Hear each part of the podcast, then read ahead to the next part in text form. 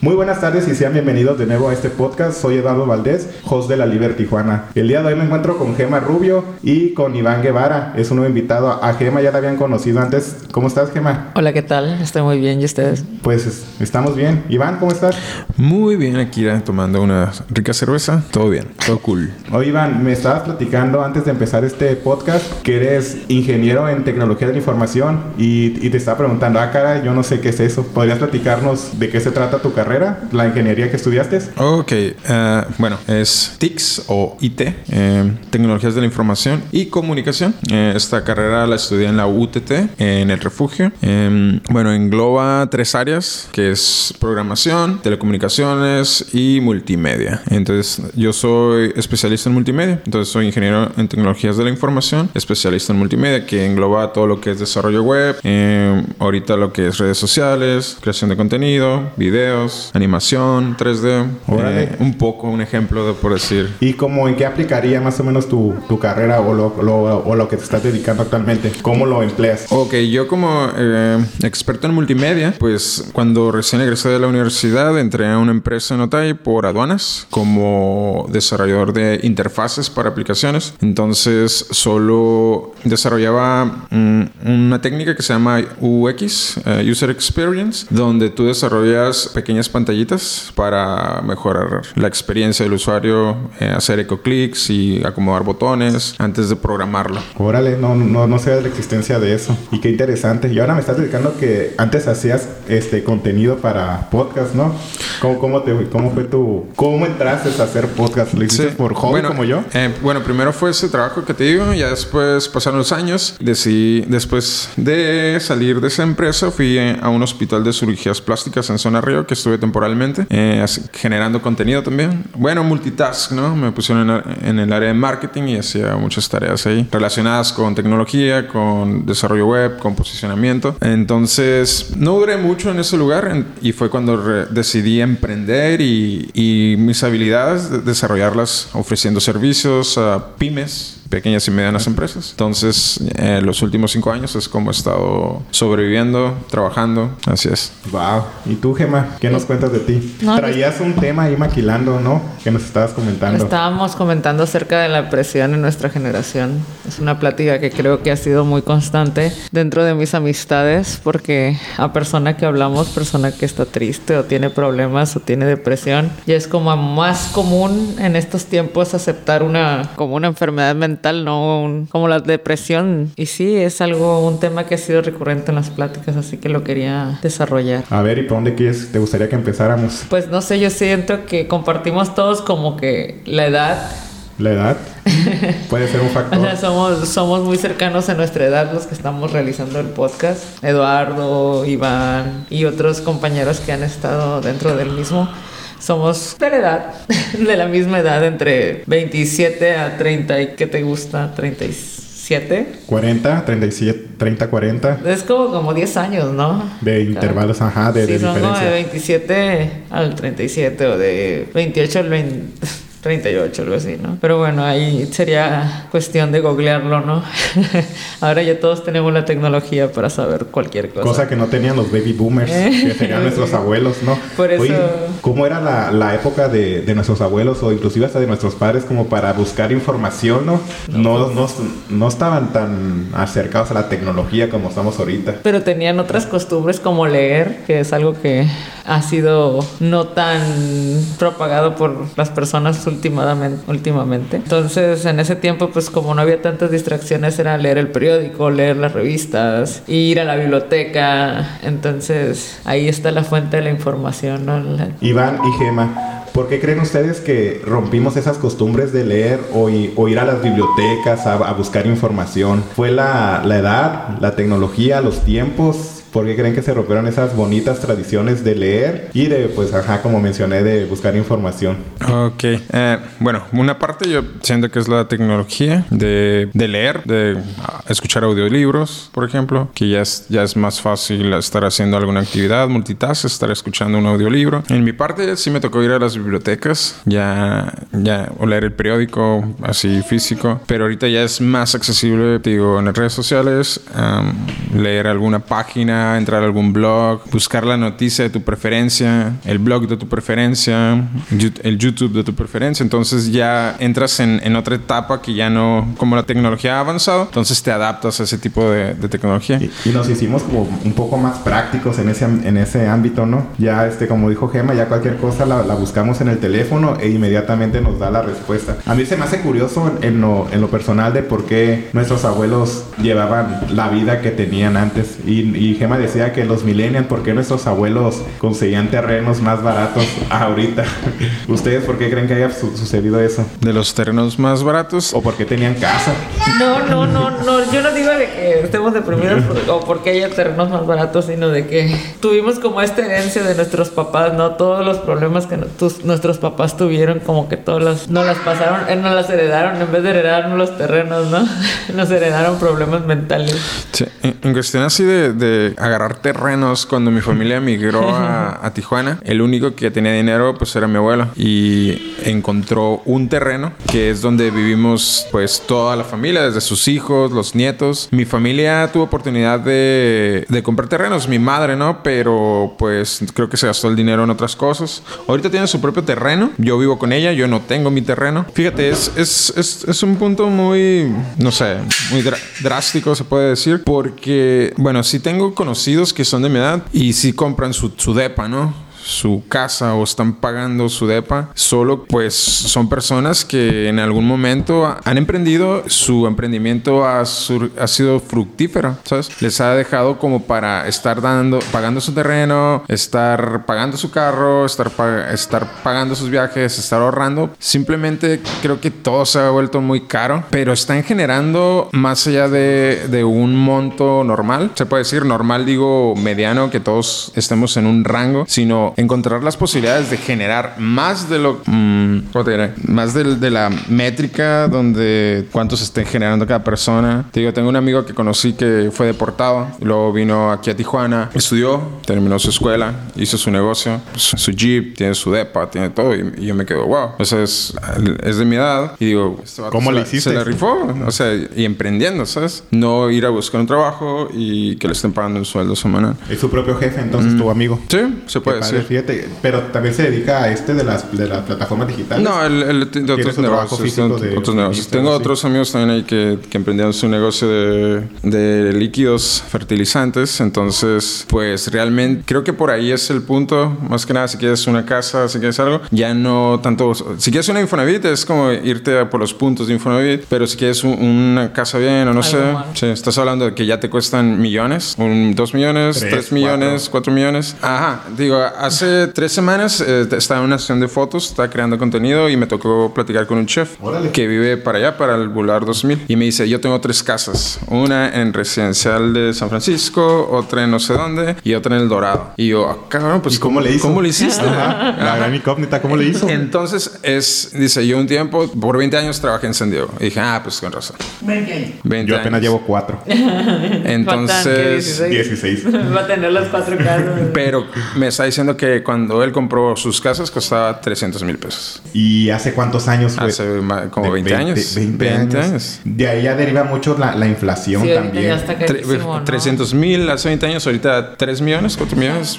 Oye. Son de un millón esas casas. Un amigo acaba de comprar un departamento en los edificios estos que se están poniendo nuevos, ya ven, que por Los- todos lados. Porque están. lo que fíjate lo, lo que estaba deduciendo hace, hace tiempo, creo que no lo platiqué. Bienvenida Ana, ¿cómo estás? Hola. Se acaba de incorporar al podcast. Es de que Tijuana ya está creciendo hacia arriba. Ya Hacia no hay, arriba. ya, ya nos acabamos Tecate, nos acabamos Rosarito. Entonces ya, entonces surge la ola de los nuevos edificios de como Cosmopolitan y ese tipo de Están apareciendo nada más, ¿no?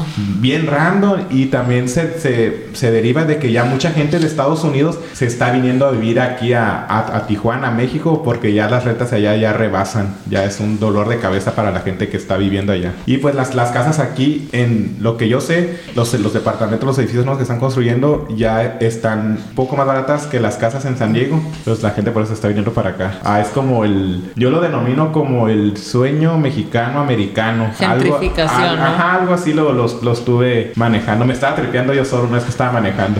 Pues es una gentrificación, ¿no? Es- se está, está llenando de, de extranjeros que vienen a vivir una vida más barata, sin impuestos, sin... Es un fenómeno sin fronterizo. Entonces, no, también ahorita que hago también ir a Ciudad de México, en Ciudad de México vive demasiada gente extranjera, mucho americano, donde vas a un bar y todo lo que se escuchas es en inglés. Y, Menos y en sí, inglés. Y sí es cierto, o sea, hace poco empezaron a salir memes sobre eso, pero sí es cierto, o sea, ya he estado donde veo puro americano y así como que, ¿dónde estamos los mexas? No, tengo que pedir una, una cerveza en inglés en la Condesa, así que, que no mames, o sea, te lo justifico aquí en Tijuana porque pues estamos ahí en la frontera, pero pues No, es que la frontera ya rebasó. ya está, más ya está el sur y es como que oh, algo está pasando, ¿no? Es, que los locales ya no son, no hablan español, ¿qué está pasando? Sí. Pero bueno, lo que es- mi punto es de que tengo un amigo que acaba de comprar un departamento en estos nuevos departamentos que están apareciendo por todos lados y lo compró hace un par de años y siempre me decía, ah, compró y yo me imaginaba, en serio me imaginaba esos como dos cuartos, dos baños,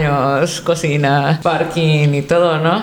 O sea, de esos que anuncian ahorita en, en las revistas. Y hace poco me enseñó en qué consiste. Son 40 metros cuadrados. Sí, 40 o 80. O sea, es un departamentito chiquitito. O sea. Es un estudio. Es, Es un estudio, con, o sea, tiene su cocineta. Y uno pensaría que, que porque están aquí eh, en medio de la, del- de la urbe, no social, la urbe es de la ciudad. O sea, donde uno quiere estar realmente, ¿no? Porque, pues, ¿para qué queremos comprar una casa que está hasta el- atrás? Hay Hasta mucha donde da- gente que compra casas. Hasta donde da vuelta el aire, ¿no? Ah, por el entonces- 2000. Entonces, este muchacho.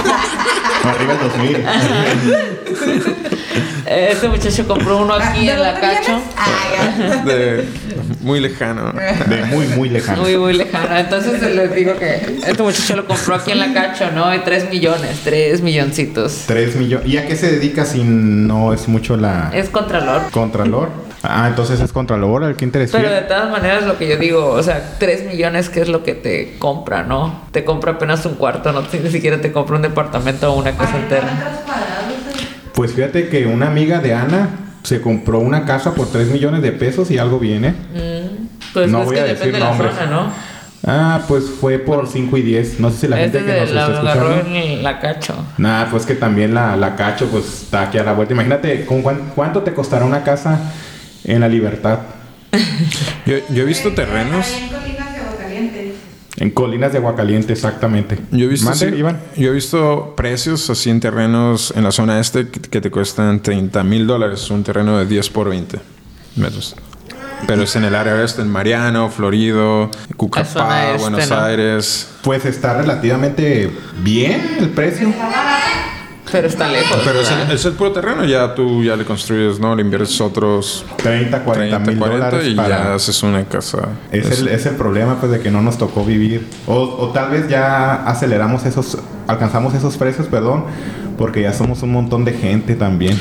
Por ejemplo, las facilidades en el 2000, acostados por la, por la caseta de Tecates, en, en un cerro empezaron a hacer terrenos. O sea, empezaron a, a quebrar el cerro, meter máquinas y en la falda del cerro empezaron a vender terrenos de 200 dólares por mes. Estás pagando... Todavía está esa modalidad, la, la he visto en, en Facebook, y, Sí. pero pues te dan que un metro por un metro. No, son de 10 por 20 también. Pero, te venden estás- por metro, ¿no? Que a 100 dólares el metro, algo así, ¿no? No sé.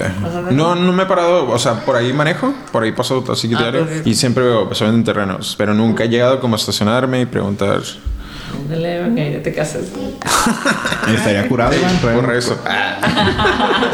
No es- mi amigo Iván es soltero. Denle right en Tinder. No, No hay video aquí para que lo puedan ver. Próximamente me estabas comentando que tienes que tu proyecto de podcast es este de grabados video. No, fíjate que yo también estoy en Ah. la incertidumbre esa. Sí, fíjate, ahorita me preguntaste eso, ¿cómo fue que grabé? Digo, ya después de, de estar emprendiendo y de, de, pues, buscando clientes, ¿no? Encontré un, un trabajo, unas personas con las que empecé a trabajar, ellos rentan oficinas, es un coworking, esta mo- modalidad es mm, enfocada para emprendedores que tal vez no tienen el dinero suficiente para rentar una oficina, pagar el internet y todos los servicios que necesitas, ¿no? Para echar a- adelante una oficina. Entonces, aquí te rentan un- una oficina, una pequeña oficina o espacios compartidos por un precio al mes. Tienes un montón de servicios, parking, internet rápido, mm, áreas- Hasta restaurantes, ¿no? He visto también. Eh, sí, este no tiene restaurantes, pero Sí, he te- visto algunos, sí- sí- cafecito.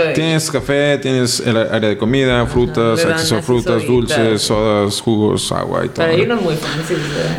Entonces, eh, te digo, aquí con ellos, pues co- yo creo contenido, entonces hago reels para TikTok, Facebook, Instagram, entonces estoy haciendo TikToks. No sé, se me vino una idea de hacer podcast. Solo grabé tres y subí dos. Eh, uno quedó pendiente, no lo terminé nunca, pero pues puse pausa, ¿no? Por, por así decirlo. Cada, cada capítulo era como de 30, 40 minutos. Fíjate que yo también empecé, pues como le estaba comentando, el- hoy cómo nos desviamos de temas desde los terrenos hasta... Pero es la, es- Sí, es la magia del el- podcast. desde el tema principal hasta los terrenos, es, ¿no? es la magia del podcast, o sea que te desvías de los temas. Sí, te digo, yo, yo empecé esto por hobby, porque ya lo tenía maquilando desde hace como 2, 3 años. Sí, ya le había comentado a Ana. Y lo primero que hice, ¿qué, qué fue lo que compré? Un un- una tarjetita para conectar la, la cámara reflex a la computadora. Y ya como que streamear un poquito y pues le calé por eso. Entonces había, después de eso, a los dos, ya que vivíamos aquí, vivimos en Rubiantes, eh, me había comprado una interfaz de audio, pero realmente no, no me gustó cómo quedaron los... De hecho, hice un podcast, pero nunca lo subí porque fue mal grabado y... X. Entonces ya adquirí otra interfaz nueva y así fue como empecé a grabar podcast. Y les dije, pues no busco hacerme famoso, simplemente pues lo hago por hobby. Imagínate si en algún futuro me hiciera famoso, pero no, por ahora es puro hobby.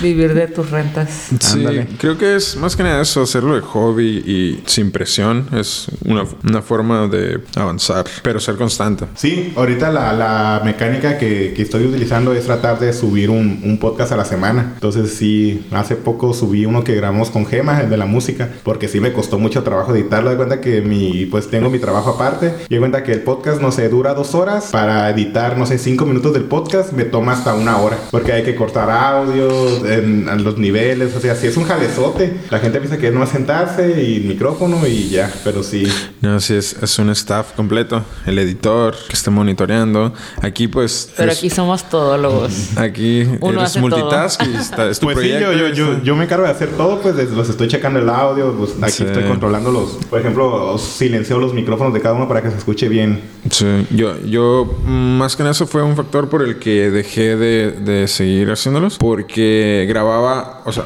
grababa con un solo micrófono, eh, la- era de dos personas, no podía meter más personas. Si metía a tres personas iba a tener problemas con el audio, por eso siempre, siempre decía uno a uno. Y sí grababa con dos cámaras, pero no podía estar monitoreando las cámaras, ¿sabes? Entonces enfocaba y me sentaba Y a ca- darle. Ah, y a darle. Eh, sí estaba monitoreando el audio, entonces estar monitoreando el audio, estar viendo las cámaras, estar en la plática, es un caos a veces, ¿no? Entonces eh, casi no hablaba, solo hacía las preguntas y mm, hacía el pitch un poco con la persona. Sí, creo que sí se necesita un, po- un poco de ayuda. A mí me encanta el pedo, este darle, por ejemplo, yo los estoy checando y me gusta. Lo hago por gusto, Ujú, por sí, sí, gusto. sí. Y espero así siga, a seguir haciéndolo por gusto. Y ya nos dejamos un tema de los, de los, de los terrenos y todo eso, pero está padre. Gema, te quedaste muy seria, no te dejamos participar, lo siento. estoy bien. Fue como que un enfrentamiento entre Iván y yo. Me puedo reservar mis comentarios.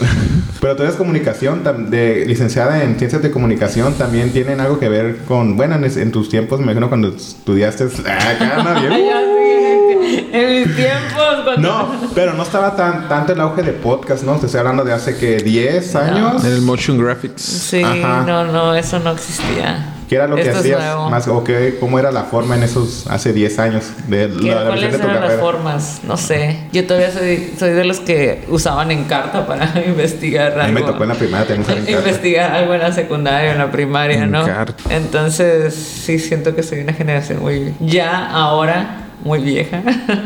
En- en No, pero no tanto. Milenio no es tan viejo. no, no es tan viejo, o sea, no- tal vez nosotros no lo vemos como que estamos tan viejos, pero de repente hay unos chamaquitos de 20 Sí que, que nos ven y dicen, estos, la miran las señores, ¿no? Sí, por ejemplo, yo, yo estoy en mi trabajo y por lo regular en mi trabajo va, es puro morro de 20, 22 años. Y ya, ya lo había platicado aquí en, ese- en este espacio, de que les digo, uh, hace 10 años yo estaba también estaba parado en una cocina y, y los morros de hace 10 años, que tienen 22, tenían 12, 10 años. Y digo, ay, güey, no mames. O sea, cómo, cómo Es- cambia. sí, son otras generaciones, otras formas de pensar. También siempre platico sobre que somos los nuevos conservadores, ¿no? Lo que somos, nos convertimos en lo que siempre luchamos no ser, ¿no? Con nuestros padres. Entonces, cu- cuando nosotros estábamos jóvenes, cuando nosotros Muy, estábamos- muy jóvenes. cuando nosotros estábamos jóvenes era como que nosotros éramos los rebeldes y los que estaban en contra del sistema y ahora es como que... ah, ahora nosotros somos los papás que, ¿me entiendes? De que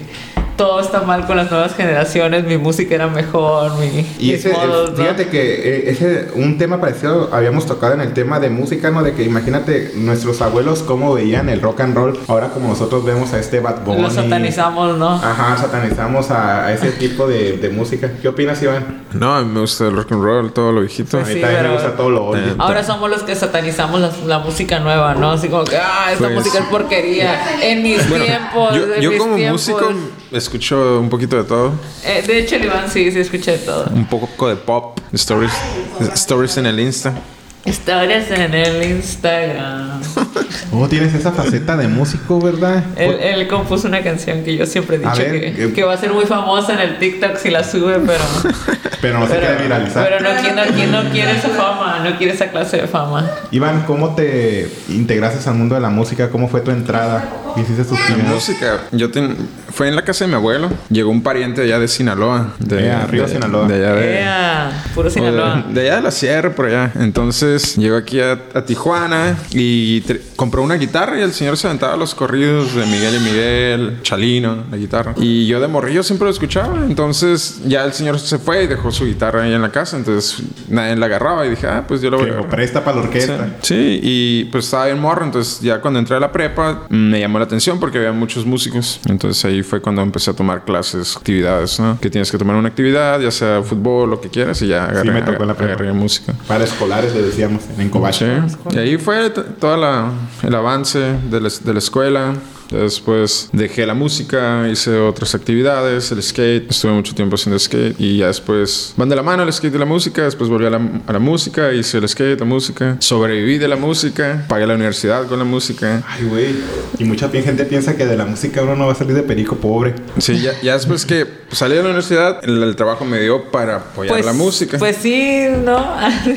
Seguimos pobres por la música, ¿verdad? Pues sí, seguimos, sí, seguimos Seguimos pobres, pero, pobres. Pero pues, como tú dijiste, sobrevives. Sobreviví, sobreviví. Sobrevives Me ayudó a hacer unas que otras cosas, pero no, no fui rico ni me hice rico, pero pues nunca faltó el pan, ¿sabes? Nunca faltó... Sí batallé tal vez, pero fue una herramienta que utilicé, una habilidad como herramienta para poder sobrevivir. Y no, no sé, fue algo que me ayudó mucho. Y, y, tío, hasta, hasta el momento me gusta y lo sigo haciendo. Eh, componer canciones. mm, ¿Has compuesto canciones? sí.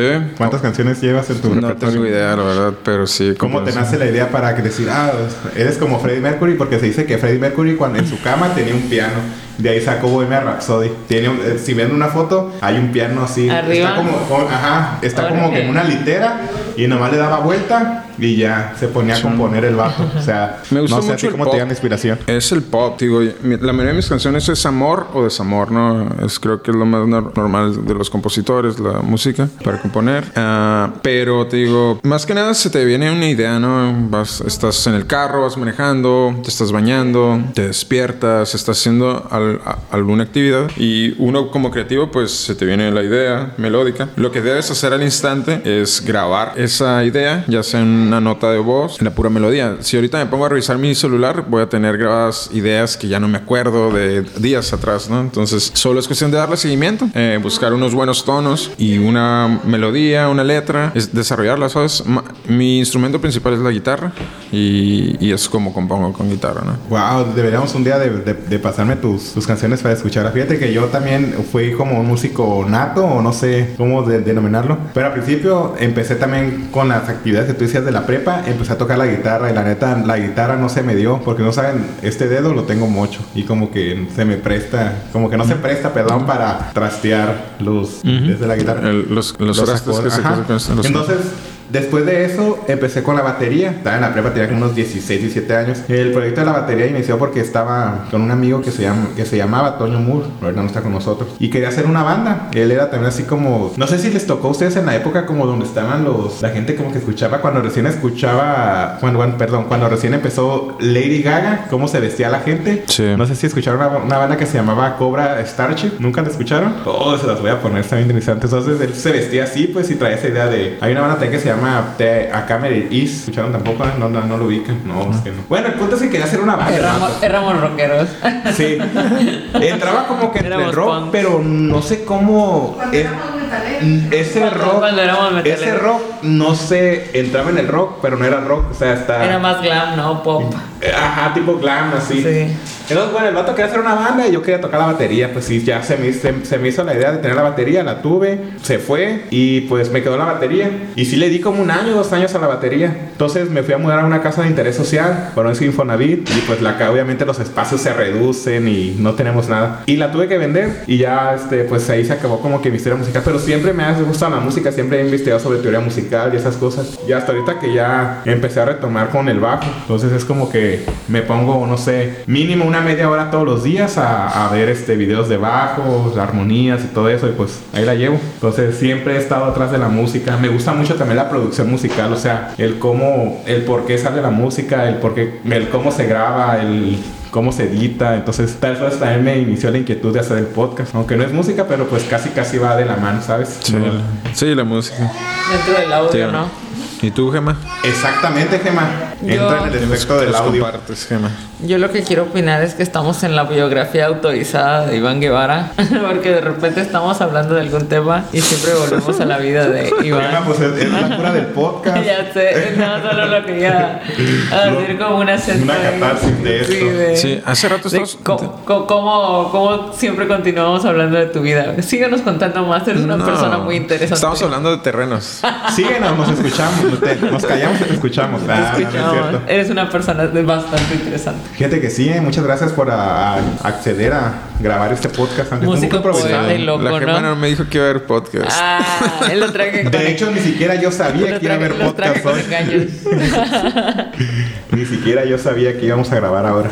Sí. Y pues estamos hablando de la época de los baby boomers, donde se dieron la gran, este, pues varios des- descubrimientos tecnológicos, todo eso. Entonces, ahí en esa época los baby boomers entran como nuestros abuelos se informaban de otra manera, la adquisición de terrenos, el de yo, Yo me digo quedo. que no son nuestros abuelos, son nuestros padres, ¿no? Pues también entrarían padres. Acá 50, 60. 30 hijos, Sí. dos casas, 30 carro del año y un trabajo más o menos. Bueno, también las cosas antes estaban más baratas. Dos terrenos, dos ranchos, dos- siete y casas. otra vieja, tu jefe. ¿no? Ah, o sea, ¿cómo hacían para tener dos familias antes? O sea, si a uno, yo ni siquiera tengo familia y ya me estoy muriendo en un vaso de agua. O sea, ¿cómo le hacía la gente antes para tener dos familias, crear 11 hijos en cada familia, tener Pues, capillitas? Mira, yo, mi abuelo tuvo 12 hijos y me cuentan la historia de ¿Qué que. te contaba tu abuelo? Pues mi- mira, yo viví con mi abuelo los últimos 7 años de su vida en su casa. Eh, hasta eso, mira, él llegó a viejo y llegó en, en su casa aquí en Tijuana y hasta que falleció.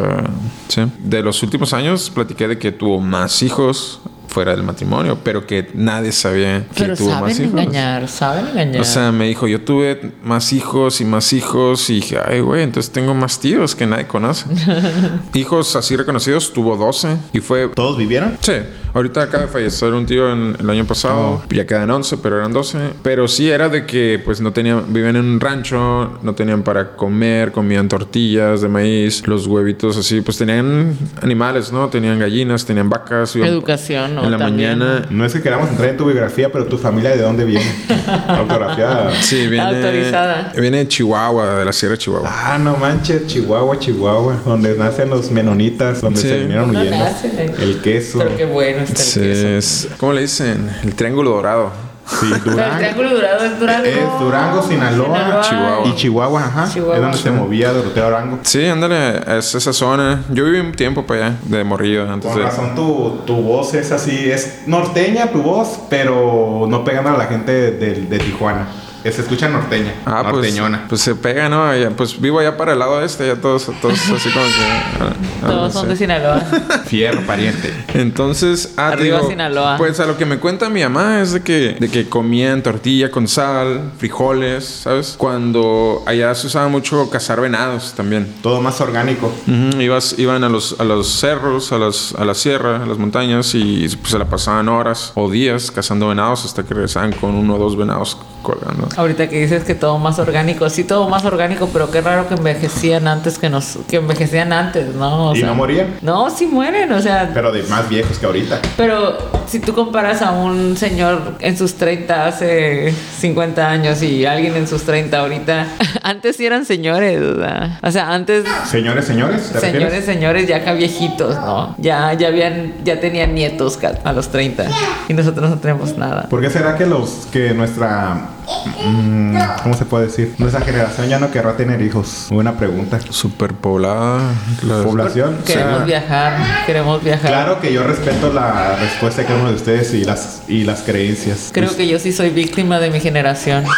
La verdad, sí me considero de esas personas. El estereotípico del millennial. Así de no me quiero casar, quiero viajar. Y he viajado. libre, ¿no?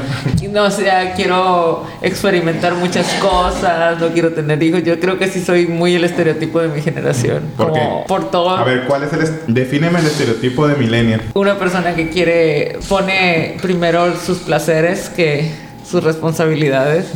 Me gusta Como, esa respuesta. No, no quiero hijos, quiero viajar, ¿no? Quiero conocer el mundo, quiero estudiar otros lenguajes, quiero, no me quiero casar, no me quiero atar a una relación porque si tengo el mundo, va, el mundo para salir, ¿no? Entonces, no nos hacemos como antes, como los nuestros papás que trabajaban noche y día para formar una familia, formar una casa, un patrimonio. Nosotros no, no estamos trabajando para eso. Creo que eso es, es una idea más hedonista, ¿no? De buscar el placer. Muy cierto. Iván, ¿qué opinas? Yo, pues yo tengo el corazón roto. Porque... no, no. Acompáñame a escuchar. Acompáñame. Claro, es cierto, Y Iván. sacamos el violín más chiquito del mundo, ¿no? No, fí- Fíjate que, pues, no he encontrado así una pareja que digas, oh, es mi media naranja o el amor de mi vida, con ella me quiero casar. Pero aprendo mucho de las personas cercanas, de mis amigos. Por ejemplo, tengo amigos que se han casado y a los dos años ya se separaron. Son, son amigos más chicos que yo y, y es un caos total. Un amigo se divorció, y se agarró otra novia y no se ha divorciado. Perdón, se separó, se no otra se- novia, no se, no ha divorciado y ya se quiere casar otra vez. Y yo digo, what the fuck? ¿qué es esto? Pero es que hay de todo, ¿no? Hay de todo, hay de todo. Gente que se quiere casar, gente que no se quiere casar. Lo que yo estaba diciendo que lo que define nuestra generación es que somos un poquito más egoístas, ¿no? Pero obvio, siempre va a haber gente que se quiere casar, gen- gente que quiere tener familia, gente que se enamora, que sigue creyendo en el amor. Y hay gente que, que preferimos otras cosas, ¿no? Y ahorita creo que ha sido muy recurrente en nuestra en nuestra generación millennial, ¿no? De que, ay, vamos a viajar, vamos a conocer el mundo, ¿por qué tener hijos? ¿Por qué preocuparnos, no? Sí, mejor de tener perrijos. Entonces estaban platicando de la, de la perrijos, época de los, de los millennials, cómo nuestros papás tenían este, esas, esos hijos. terrenotes y casotas. Pero no quiero empezar antes y dar la bienvenida a Yajaira que se acaba de integrar. Yajaira, Hola, muy bien, mucho gusto aquí. Arribando después de tres horas de estar de camino. ¿dónde estabas o qué? Aquí a media hora. Ah, nomás en Rosarito, ¿no? Se vino caminando. Sí, me vine caminando de rodillas. Es que se me atravesaron unos taquitos varios, la verdad. No manches, los, los taquitos varios simplemente. Yajaira, perdón. Para entrar en contexto, estamos hablando sobre los millennials. ¿Tienes algo? Estamos hablando de, de cómo definirías a un millennial ahora en la actualidad. Como una persona que se esfuerza al máximo por tener las cosas que merece, ya que la globalización, la inflación actual, las crisis por las que hemos vivido, como buena millennial, obviamente no puedo decir cosas eh, negativas 100% de millennials, ¿verdad? Pero creo que esas son las características que en este momento esforzamos un montón. También queremos las cosas bien rápido, aunque nos esforcemos mucho, quisiéramos no tener que hacerlo, pero lo tenemos que hacer. Eh, somos impacientes, pero hemos aprendido a manejar la paciencia. No hay, no hay de otra. Ansiosos, depresivos y depresivas. Así es como yo creo que somos. Ese es mi En ese, te- te digo, en ese tema estábamos y se integró Ana. Ana yo sé que tenía muchas cosas que guardarse, pero estaba ocupada. ¿Tenías algo que opinar? Mm, no, ya opiné. Ah, sí, cierto. Ajá. Entonces estamos en esta, en, en esa nuestra cura de los millennials, cómo definimos a los millennials, el de por qué los baby boomers tenían terrenos y nosotros ahora no nos podemos hacernos ni de un pinche metro cuadrado. y es la realidad, o sea, y estábamos, este, estaba acá con, hablando con Iván y le dije, oye, no manches, ¿cómo le hacían antes nuestros abuelos o nuestros papás? O sea, tenían 12 hijos, dos parejas, ganaban mil pesos a la semana y tenían carro del año, dos casas y así, pues, o sea, cómo se la jineteaban. O sea, cómo la inflación, no sé en qué, qué habrá entrado para esas circunstancias. Pues bueno, yo creo que también, bueno, carros del año no lo sé, no lo sé, Rick. Mm, Sí, parece falso, pero sí, terreno sí, yo sí estoy impactada por porque los papás de mis amistades, papás, mamás, sobre todo padres, ¿no? Mi, mi papá, mi mamá tienen su terreno que son de ellos, o sea, me queda claro. mi tata, mi tata, o sea, adquirió casa a través de Infonavit, o sea, también antes no necesitabas un sueldo muy elevado para adquirir bienes, ¿no? O sea, por ejemplo, aquí en Tijuana, no es, cuando ellos llegaron, no estaba poblado como está ahorita. O sea, ahorita hay casas. Me acuerdo cuando me decían, mira esos cerros, van a estar llenos de casas. O sea, literal, es real. Antes era asequible la vivienda, o sea, ahorita ya ni de chiste teniendo un sueldo de persona asalariada normal que no se dedique a emprender bien cañón y dedicarse como 24 o 7 a eso, está difícil. Y aparte, tener otros privilegios, ¿verdad? Familiares también, oportunidades y privilegios eh, que si no tienes ahorita, no puedes alcanzar lo que ya alcanzó tu familia nuclear, ¿no? Eso que acabas de comentar ya cara lo estábamos tocando hace rato. Los millennials se configuran o se, se anclan con las con las generaciones anteriores porque hablamos más o menos de los créditos, ah, no sé cómo denominarlo, créditos de Infonavit, por así decirlo. Pues eh, De vivienda, de vivienda, Ajá. de vivienda pública, privada, no, no sé, desconozco ese tema ahorita. Es parte de la seguridad social, ¿no? O sea, como que te, te estar dentro de una nómina, Prestaciones de ley, ¿no? prestaciones de ley, eh, seguro, seguro social eh, o atención médica y aparte te dan como que tus ingresos permiten que se te arroje una cantidad específica de dinero, que entre más ganes, pues más te dan. Entonces, si tienes un sueldo muy básico, no te dan ni siquiera un millón de pesos. Y un millón de pesos no cuesta un terreno ya. No, ni un terreno compras. Ni un terreno compras con eso. Entonces, ahorita En ya el está hongo, la. ya en el hongo sí, sí compras un... En el cerro Güey, más pero- alto de Ensenada. Pero. ¿cuánto te dan por un terreno en el hongo? ¿10 por 10? No, sí, es un 20 por terreno. No, Sí. eh, sí es una hectárea acá, pero está en el hongo, que fuera en Tecate, ya. terrenos, no, El- no el sé realmente, en pero sí, sí, sí están muy accesibles eh, los terrenos en el hongo. Mm, Vete a vivir a ese terreno, ¿no? Pues pronto se. Bueno, sí, podríamos hacer una comunidad. Claro, de hecho sí lo Sí, pensamos. yo siempre lo he pensado. Con unas amistades, Sí, unos huertitos, unos, unas vaquitas, Pero unos hay- chivos. hace mucho frío. Pondría allá. un restaurante ahí, en el hongo. Sí, Ah, ya, eh. Y beberíamos, y venderíamos bebidas de Yajaira. Y Piñas kombucha. coladas. Ah, mojitos, pinas coladas. Es más, lo utilizan más como para, para construir algunas cabañas, hacer tu El- ran- usarlos como. Airbnb. Claro, exacto. hacer De hecho, podría ser arquitectura sustentable. Podríamos hacer como cosas de adobe y no sé. Ah, ahorita se están usando mucho los contenedores, ¿no? Uh, También. mm, otra vez con el Se dice que no son tan sustentables porque sí, no, tienes que... final salen más caros, ¿no? Exacto, como que tu fachada, ponerla de contenedores ya... Pero es muy trending, ¿no? Ajá. Tengo un contenedor, estoy. Como, uh, eh, eh, wow, sí, soy súper eco. Sí soy es más barato, eco así, definitivamente ¿no? que es más económico construir en un contenedor que construir. O sea, imagínate, Pero no es nada sustentable. imagínate no poder pagar tu terreno. Apenas te adquieres un terreno de 10 por 10, no sé, en el hongo si quieres. No, Y de madera a un contenedor, ¿qué preferirías?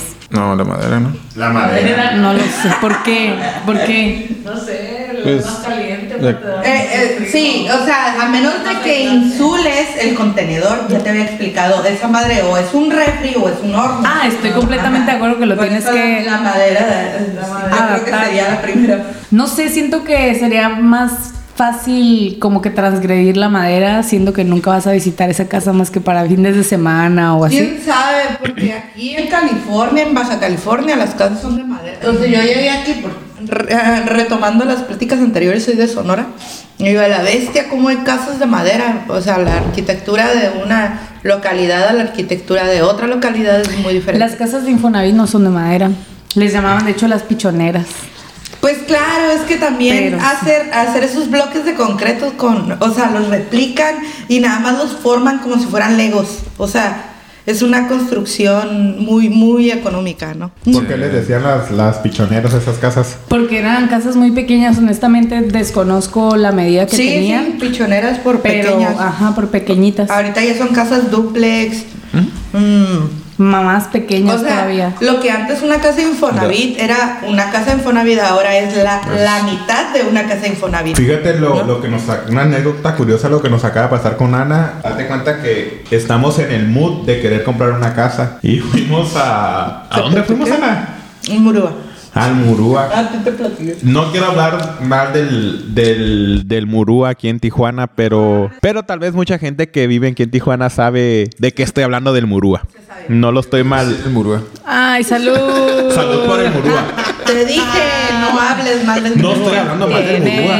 Tú sabes dónde viviste, tú sabes dónde creciste. Pero dentro de mi contexto es otro mundo para mí que nunca había ido. el Murúa, güey. ¿Por qué? Porque, a ver, yo quiero saber, ¿por qué es otro mundo y por qué es lo máximo? ¿Y tú qué opinas? Ok, primero opino yo, Eduardo Valdés, el Murúa, porque nunca había ido al Murúa. Nunca en mi ¿Cuántos vida. años tienes? Tengo casi cinco años viviendo aquí en Tijuana y nunca había ido al Murúa.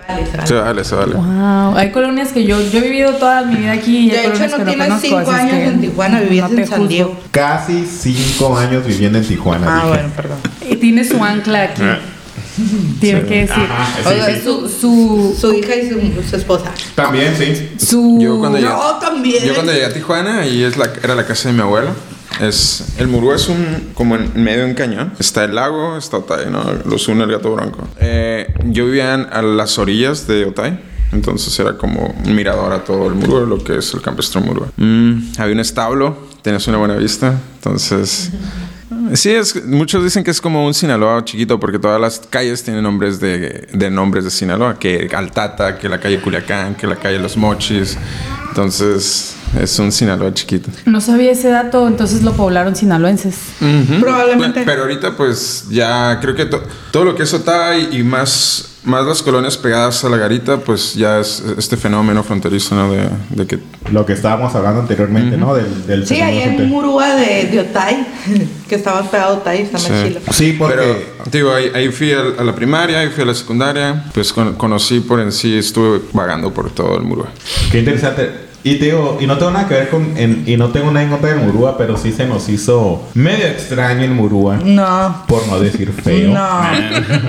Sucio, lleno de tierra. No, no es. así no es. Yajaira, Yajaira lo dijo por mí. Yajaira lo dijo por mí. Yo El no quería decir eso y él metió, y ella Ella. metió mis palabras. Permítanme decir que yo vivo en el lago actualmente. Eh, es información confidencial que ya compartí. Y no pasa Pero no nada. Pero. Yo te digo que estamos en la Liber Y no me arrepiento. Y no me... Pero bueno, lo que voy es que puedo opinar eso porque pues siendo el lago la colonia donde vivo y estando a escasos metros o kilómetros del Murúa, pues es exactamente la misma, el mismo clima, no árido, hay mucha tierra, aunque las calles estén pavimentadas, se genera mucho polvo, o sea, yo antes vivía acá por, por el centro hacia arriba, la Juárez hacia arriba. Nunca hubo tierra en la casa de mi mamá y es un cerro, es un cerro, güey. Entonces fue como, ¿por qué aquí está lleno de tierra? Esta zona, o sea, no es nada personal contra el Murúa. Yo creo que toda esa zona. No, yo... Ahorita vivo en terrazas, imagínate cómo estar de polvo. Más Nunca he visitado terrazas. Ni quiero. Con esa información no quiero. Pero como Iván se hizo mi mejor amigo, lo voy a visitar a Terrazas. Excelente. Otro spot para grabar. ¿Qué tan cerca queda del lago? Eh, un- Unos 20 minutos, ¿no? No, una media hora. Media hora. ¿De más de tu casa? ¿Sabes dónde yo quema? No, pero vive Sí, más para allá. Por el, Por el- casa hacia arriba. Mariano. 20 minutos más. A la verga. Como media hora, 35 más de tu casa. Eh, sí, Terrazas sí está bien lejos. Todo el rato Y de un una hora y media. Porque se hace traficar para De terraza. solo está la salida del 2000 a de la Casa Blanca. Por el- No, pues ya mejor vámonos a pinches Ensenada o Tecate a visitar nuestros futuros terrenos. Sí. en el Por hongo. ejemplo, por allá pues a un terreno barato. De hecho, me estaba contando un morrillo, Natura, Natura, el niño. un morrillo nuevo del trabajo que se compró un terreno recién Valle, en, no, Valle del Crimen. En Valle del Valle del Crimen, ¿cuál es ese, Iván? Así se llama una colonia, Valle del Crimen. ¿Neta? ¿Valle del es, Crimen? es- es famosa por. Así le pusieron, pero es. eh, Valle de algo. sí. Valle Verde. No. No. La Sánchez Valle de- Aguada. La Sánchez. Es por Valle es, por- es una ciudad así aislada de caso de Sinfonavit y todo lo. La todas Sánchez. Fíjate que miré Villas un... del Campo. Miré un vid- video, miré un video, perdón. Es el campo. Para entrar en contexto. Villas del Crimen. Miré un video de. Ay, no me acuerdo de, de, de Televisa, del norte, no, no me acuerdo qué, qué miré. De que por allá por Valle de las Palmas hicieron construcciones de edificios y los tienen abandonados. ¿Por qué? Porque no hay servicios públicos, no hay agua, no hay Ya luz. habíamos hablado de eso. Sí, ya habíamos hablado de eso. Transporte público. Pero ¿Has, sí, has visitado? Ah, Oigan. drenaje, No, nunca he saneamiento. ido a Valle de Yo una Me, vez me- gustaría a, a platicar acerca de esto, pero a micrófonos apagados. Ahorita lo, Sí. ya que terminamos este podcast, lo apaga- lo- Pero me recuerdan, ¿eh? Porque tengo un el- tema muy importante que compartir. A mí me encantaría hacer el una... Vamos a echarle mierda al mundo. No, no es cierto. Ajá. no, ya ¿A cuáles otras colonias? A mí me gustaría hacer una pausa para hacer un ref- ¿Cómo llegó? Que Yo- tiene hijos. yo- Y yo me estaban historia, comentando pero no la de puedo contar. Yajaira, ¿por qué un En homeless? el micrófono. Papá, el micrófono de ¿Cómo un homeless? Historia.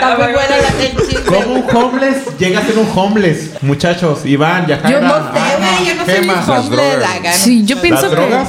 Yo pienso que sí la salud mental está Salud involucrada mental de, de forma También, importante. O sea, el caer en el uso y abuso de drogas también está relacionado con la depresión, ¿no? Entonces vuelve un círculo. Sí está respirando, lo acabo de ver. Una mezcla de drogas y falta de trabajo y de dinero. Es que el- las drogas es como el sustrato, ¿sabes? O sea, ya tuviste que haber estado en una situación previa de, de enfermedad. O sea, no es... Nosotros pues somos funcionales. O sea, somos funcionales, consumimos eh, alcohol, eh, Alcohol y piña colada. eh, piña colada, sí, sí.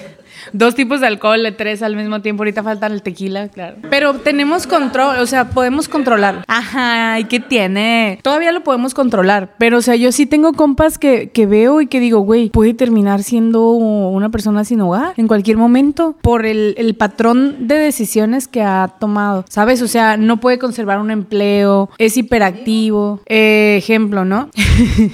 Eh, ese tipo de cosas como que ya tiene, por ejemplo, no sé, no puede conservar una familia porque no tiene buenos hábitos como de, pues, de una persona funcional. O sea, desde el hecho de poderte mantener por ti misma. Entonces, todo esto como que va abonando a una serie de frustraciones que también desembocan en, en alimentar la depresión en la que una persona que ya está viviendo con este comportamiento eh, sufre, ¿no? Entonces no es tan difícil que la familia, las amistades te empiecen a abrir, la gente ya no te dé trabajo, te, empiece a, te empieces a descuidar, ya no te bañas, ya no te compras ropa, no te interesa nada, pues, o sea, literal, no te interesa ni siquiera si tienes o no tienes hogar, si vives o, no, si vives con agua, sin agua, bañándote sin bañar. Entonces yo creo que así es como una persona puede llegar a vivir sin hogar, porque así hay historias, o sea, las películas se basan en hechos reales, ¿no? Entonces así te encuentras con este tipo de, de, de trasfondos, ¿no? Una persona exitosa que puede perder todo por N cantidad de motivos y, y lo más fácil es decir, se volvió loco. Fíjate que la mayoría, y he escuchado de, de homeless que hay aquí en Tijuana, y en su mayoría por- es porque son deportados y los deportan, y cuando llegan aquí a Tijuana mm, caen en una especie como de limbo. Y ustedes saben que el limbo no sabe ni para dónde irse, ni para arriba, para abajo, izquierda derecha. Entonces me imagino que para eso recaen en las drogas, para evitar, como comentan, y a veces me lo ha dicho, evaden su realidad en drogas. Entonces, De hecho, hay estudios y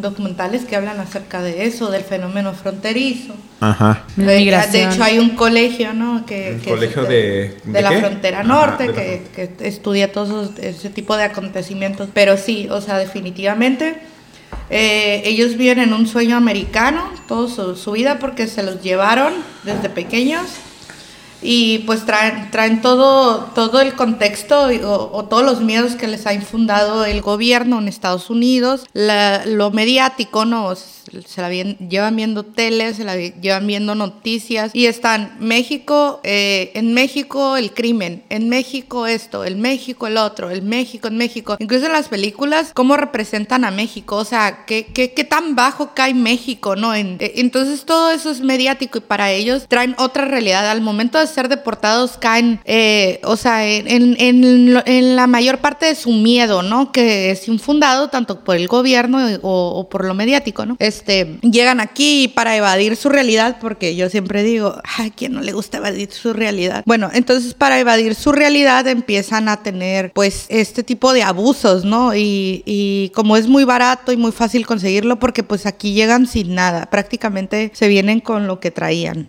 Y sin experiencia laboral, sin una recomendación, sin educación. Ah, esa es otra. O sea, mucha gente en Estados Unidos. eh, últimamente convivo con mucha gente de de Estados Unidos. cosa que no. No es cierto. Sí, no, este, bueno, ah, des- últimamente desde que vivo en Tijuana y ahora pues que, que En los últimos 10 años. en los últimos 14 años este he convivido porque yo no tenía yo yo no tenía conciencia de que esto Tú no tenías conciencia no, del de que fenómeno fronterizo. está- no, no, o sea, De hecho, súmale a, a- a eso que dices, o sea, tú te estás refiriendo a las personas deportadas que ya vivieron una realidad del sueño, ¿no? es lo que Lograron. les, les- les comentaba. Lograron el cumplir el sueño, Pero- se regresan, ya no saben dónde caer, pero también está la gente que viene de Latinoamérica. Sí, no, sí. Sudamérica y que no lo logran, Sí. y que ya no saben ni qué hacer, ¿no? Entonces yo creo que también podrían Sí, pe- pero, pero primero se, vi- se vive de que para acá, bueno, toda la vida eh, esto ha sido un paso ah, un paso migratorio. Mm, yo le quiero llamar paso porque literalmente llegaban aquí para cruzar, ¿no? Al ver que no lo lograban, se quedaban aquí y aquí echa- a veces echaban raíces, ¿no? Entonces, bueno, hablando ahorita de los últimos acontecimientos, tanto como de Honduras, como de Haití, etcétera, o última, últimamente, ah, bueno, sí, también, también hubo una ola de, vene- de venezolanos en algún momento. Ucrania. Yo con Ucrania eso fue algo increíble que una vez vi A ver. ¿Qué una, una nota televisiva en donde era irrisorio, o sea, la gente se reía de esa realidad, como es que cómo es posible, decían los noticieros, reportera, son personas blancas, educadas. Ajá, así como, ajá, así como, como, ¿por qué están viviendo esto? Acéptenlos, recibanlos con bien. O sea, como que abran las puertas a ellas. No más porque son blancos. Claro que sí, no hay nadie. Son más. honestos, ajá. Y si te fijas, los europeos, los europeos, ajá, los europeos que se vinieron aquí a, a Tijuana es la gente que, que tiene feria en allá en, en Europa. Que pudieron salir. Que se pudieron costear un viaje, porque tú sabes que viajar de Europa a América Latina no te sale nada barato. Pues, ¿dónde están los haitianos? ¿Dónde está Haití? ¿Cómo llegaron? Haití está en por Cuba, ¿no? Por República. No, no sé, por pero- mar. O sea, es parte de las islas polinesias, de- pero sí está muy alejado de. Y ya lo habíamos come- comentado, Eduardo y yo. Es República Dominicana, ¿no? Está. República Dominicana y está Haití a un lado, es frontera. Ajá, es la misma isla, pero es fron- son fronteras. Francés y español. Sí, son islas polinesias Sí. y están Tienen su y propio están, este, idioma también. colonizadas. Ha- hablan francés, Invadidos exactamente, Iván, porque fueron conquistados por los franceses. Pero en República No, sí, Dominicana, también. eh, español. Sí, y en Haití hablan francés o dialecto que tienen Ah, ahí ok, en su... no. Tienen varias eh, Estoy idiomas. hablando de Tahití, Varias güey. Estoy hablando de Tahití, sí. Perdónenme. Hoy la Ana ya se, ya la Ana ya se puso No, bien sí, hardcore. A mí me tocó conocer a un, Tienes razón. a un Estoy hondureño. hablando A ver, a ver. Que es, a mí me Iván, tocó- no, ¿Cubeño? historia. hondureño. Le decían el muletas. Porque no- Muletas. No, tenía un pie. A Le decíamos verga. el muletas, ¿no? Le pusimos el muletas. La bestia le arrebató el pie. Mm, él vendía chicles en el semáforo de Otay. No sé si ubican el Otay, eh, el McDonald's. Ahí había un señor en muletas que Ya, por Galete, te vendía Galería. te vendía así y siempre se iba a fumar mota. No sé si Adelante, adelante. Marihuana.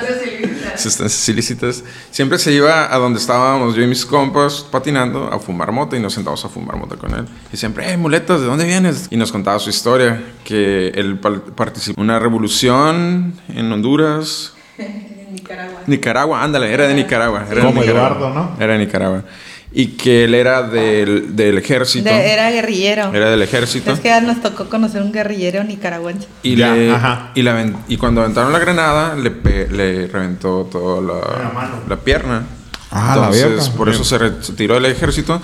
Y como llegó a Tijuana, se vino, nos contó que se puso un palo que lo amarró a la bicicleta y se vino en bicicleta según, desde Nicaragua hasta Tijuana. Claro que no. La gente sí camina, ¿no te acuerdas? Güey, de ¿quién se viene desde...? ¿No te acuerdas la película de Forrest Gump? Ese Bueno, vato está- se viene en camión. Sí, es real, la gente Está sí bien camina para Una llegar a los pata de palo, güey, y una Digo, bicicleta desde Nicaragua. Se suben a los trenes, se caen, se mueren. Hablando- Sí, sí, esa existe la historia de la bestia. Sí, eso sí te creo. Ese sí digo, te re- creo. regresando pero de al tema de bicicleta los- y un palo en la pierna, no. Regresando al tema de los, de los homeless, ¿no? Eh, conocí a un señor que le, pusimos el bigotes. Él era pollero en su tiempo. Oye, mi tata le decían así. El América, El el bigotes, bigotes, el Chapo y el bigotes. chiquilín, el bo- Iván, platícame la historia del bigotes, por favor. bigotes, el bigotes era Y tu tío el machaca. Era, El machaca, era sí, pollero, cierto. pues cruzaba Ah. gente por Tecate para el otro lado. Y hizo mucha feria en, en los 80s, 90s, que, que su esposa lo, le puso los cuernos y él cayó en una depresión. A la verga. Y él se hizo homeless, pero no era drogadicto, era, era, era pura tonalla. ¿Se hizo homeless en Tijuana o en Estados Unidos? En Tijuana. Y pegamento. Puro, puro tonallita. Re- Y a veces, es que donde patinábamos era como una calle y atrás había un terreno baldío. ¿Dónde patinabas, güey? ¿En Otay? En Thai Galería. Circuito Arcos. Circuito Arcos. Eh, no, ese es amigo del muleto, es el Bigotes, era otro señor. Y a veces íbamos a visitarlos a, a su campamento de homeless y decían, eh, no quieren comer y estamos haciendo caldo de ardillas. Atrás del.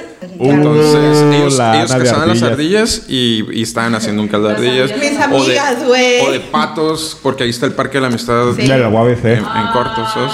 Los patos de la laguna, güey.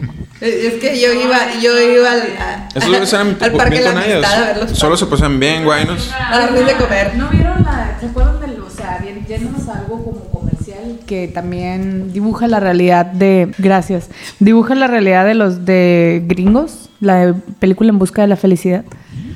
La de que sale con La de este Will Smith, de Will Smith y su hijo. Ah, ya. Will Smith, o sea, ¿cómo eh, terminan siendo personas sin hogar? Porque se separó el güey de la Sí. morra y él Pero estaba... ese vato se hace millonario, es historia real. Sí, y también en la película te muestran cómo llegó a ese camino, pero lo sufrió por días, ¿no? Semanas. o lo- Ajá. te, lo- te muestran como de, de ser una persona que se esforzó por tener una familia, su esposa, su hijo, invirtieron, ¿se acuerdan? Que vendía una aparato Una mar- de, El- la de- máquina de- de- de rayos X. de una rayos madre de X, rayos X. Exacto. Y pues todo fue bien cuando sí las vendía, pero luego ya se acabaron y pues la monotonía, ay, como dice Shakira.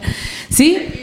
Se- Ay, ya dejen de hacerle publicidad a esa morra. Ay, no nos necesita para hacer publicidad, pero sé, ella factura sola. Pero ya ustedes facturan solas también. Sí, bueno, claro, obvio. Por El- eso es que el nos bigotes, gusta. El bigotes era de Se seca sus Cihuatanejo. lágrimas con, Oye, güey, pero sus 100 dólares. nos desviamos mucho del tema. Nos está, nos está platicando del, del bigotes. ¿Qué pasa con el bigotes, Iván? El bigotes era de Cihuatanejo. ¿Saben dónde es Cihuatanejo? Es que bueno, sí está unido a la historia. Él estaba contando que, que Simón. el muleta, muletas, El muletas. ¿Y se el fue el que bigote? se deprimió, ¿no? Porque lo dejó la esposa. O Pero sea, perdió una... está- Oye, güey, No, pero pero perdió una pierna en la, pierna- en la bestia. En la guerra. en la guerra de Ah, Nicaragua. en la guerra de Nicaragua. En la, en revolución de, Nicaragua. allá de Nicaragua, los contras, ¿cómo les decían? ¿Cuántos migrantes de allá han venido de Nicaragua? Lo exhibas. Vivía en la zona norte, sie- siempre iba, iba por la conecta, subía a Otay, vendía dulces en el semáforo, se iba Sí, con nosotros y se regresaba al centro. Allá atrás del McDonald's ¿Qué había fue una esa tienda persona? skate. Ah, sí, eran Eran dos. de ellas. No. De, de- Hay un parque Es que skate ahí en dos, era, Otay, la- atrás. era el skate shop Ajá. ¿Un qué? y, y nosotros estábamos del otro lado de la calle. Detrás de... De, de Eran dos. McDonald's, Uno era un garage. Al- no. Ajá, Sí, en sí. el garage, atrásito. Bueno, garage. atrás del 7-Eleven. Yo no y- sé, la Ah, neta, en el qué garage, pedo. Ahí es donde me Ajá. juntaba. Sí, y, del, y de mano derecha Había otro skate había shop. otro y era un cuartito, ¿no? Ah, Sí. Un skate shop. localcito. Sí, o- yo me la llevaba por ahí también. Ándale, ahí. Ahí justo, Ah, circuito cuando vivíamos por- Suerte. ¿Vivían por dónde? Pero no, No, no, fue cuando salía. fuimos por el bebé Me la Gary. llevaba ahí trabajando. ¿Por el qué? Tú, Cuando fuimos por el bebé Gary, por el McDonald's. tú fuiste. Ah. ¿Quiénes fueron? A ver, tú y Ah, tus ah, múltiples Para entrar un paréntesis en este contexto, No haz de cuenta que. Ana y yo qu- quisimos adoptar un gato.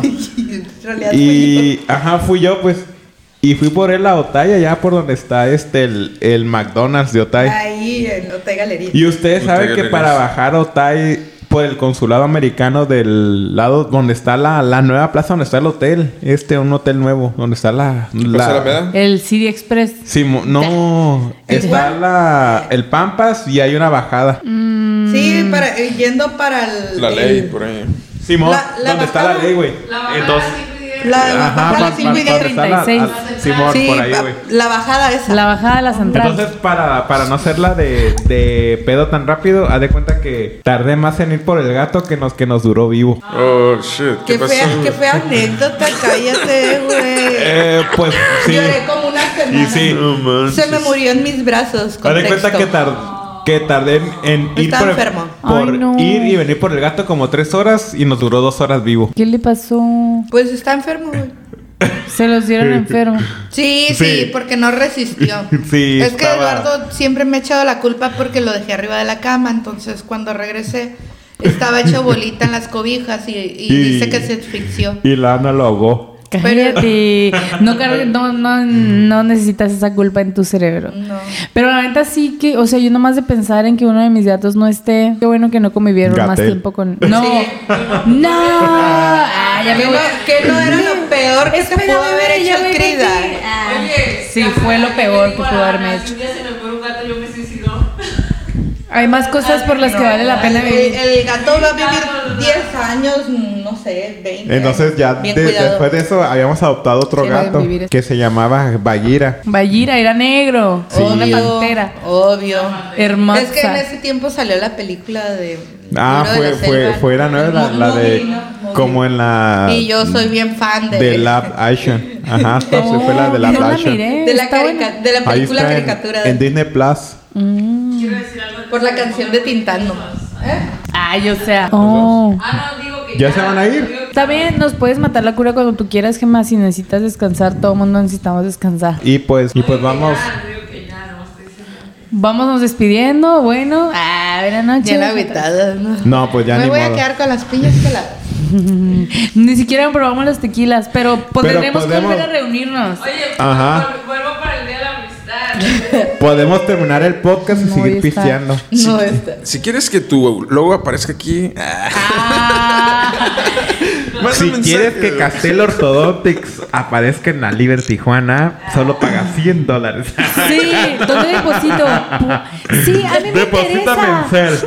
¿Cuál es el número de que haz propaganda de las tocadas, haz propaganda de las tocadas No, y pues ya nos vamos a ir por, por X o Y razón. Eh, ya, Jair, algo que quieras a- agregar antes de irnos. Creo que sí sería bastante enriquecedor retomar la temática de millennials y cómo estamos haciendo en este eh, pues camino de la vida adulta, ¿no? Como struggling. Ajá, es una tarea que tenemos todos, como que nacimos del 85 para acá, es una tarea que todos tenemos que tener. ¿De qué año, qué año? Yo no te Ajá. estoy perdiendo en todo eso. Luego lo retomamos, Iván, no te Sí, preocupes. Casi no opiné de eso. Yo, no. Mm, No estoy muy informado. Nos vamos a despedir porque tenemos que pistear. No nos, Excelente. no nos vamos a despedir porque Por nos vamos a ir coladas. por las piñas coladas que nos brindó nuestra amiga Jaira. Y la pasta con camarón, claro que sí. Ah, flameada con mezcal. Ajá. Ahorita sacamos Entonces- el. Fettuccine de camarón. Pues a grandes rasgos. No, no es fettuccine. Iván, es espagueti. algo que quieras agregar antes de irnos a este podcast. Eh, pues sí, nos vemos pronto en la Que. Ajá, que tenemos un nuevo proyecto con Iván. Espero que nos sigan escuchando. Mi Ahorita nuevo mejor amigo. Mi nuevo mejor amigo, como lo, lo agregué ahorita. Yo solamente quiero agregar que me gustaría saber cómo se va a llamar su grupo. No Su- tenemos- su- tu- Ah, sí, es que yo toco el bajo y él toca la guitarra. Espéralo, son sorpresas. Un disco próximamente. Ana, ¿algo que quieras agregar antes de irnos? No, yo nada más puedo decir que esto continuará. Y pues muchas gracias por seguirnos escuchando. Este, luego tenemos una, una colabo- colaboración con Iván. Y ya, pues es todo. Y pues muchas gracias por seguir escuchando. Y esperen el próximo episodio de La Liber Tijuana. Gracias. Gracias por escucharnos. Nos vemos. Hasta la próxima, muchachos. Besitos. Mua. Next. Hasta luego. Y cortamos ya.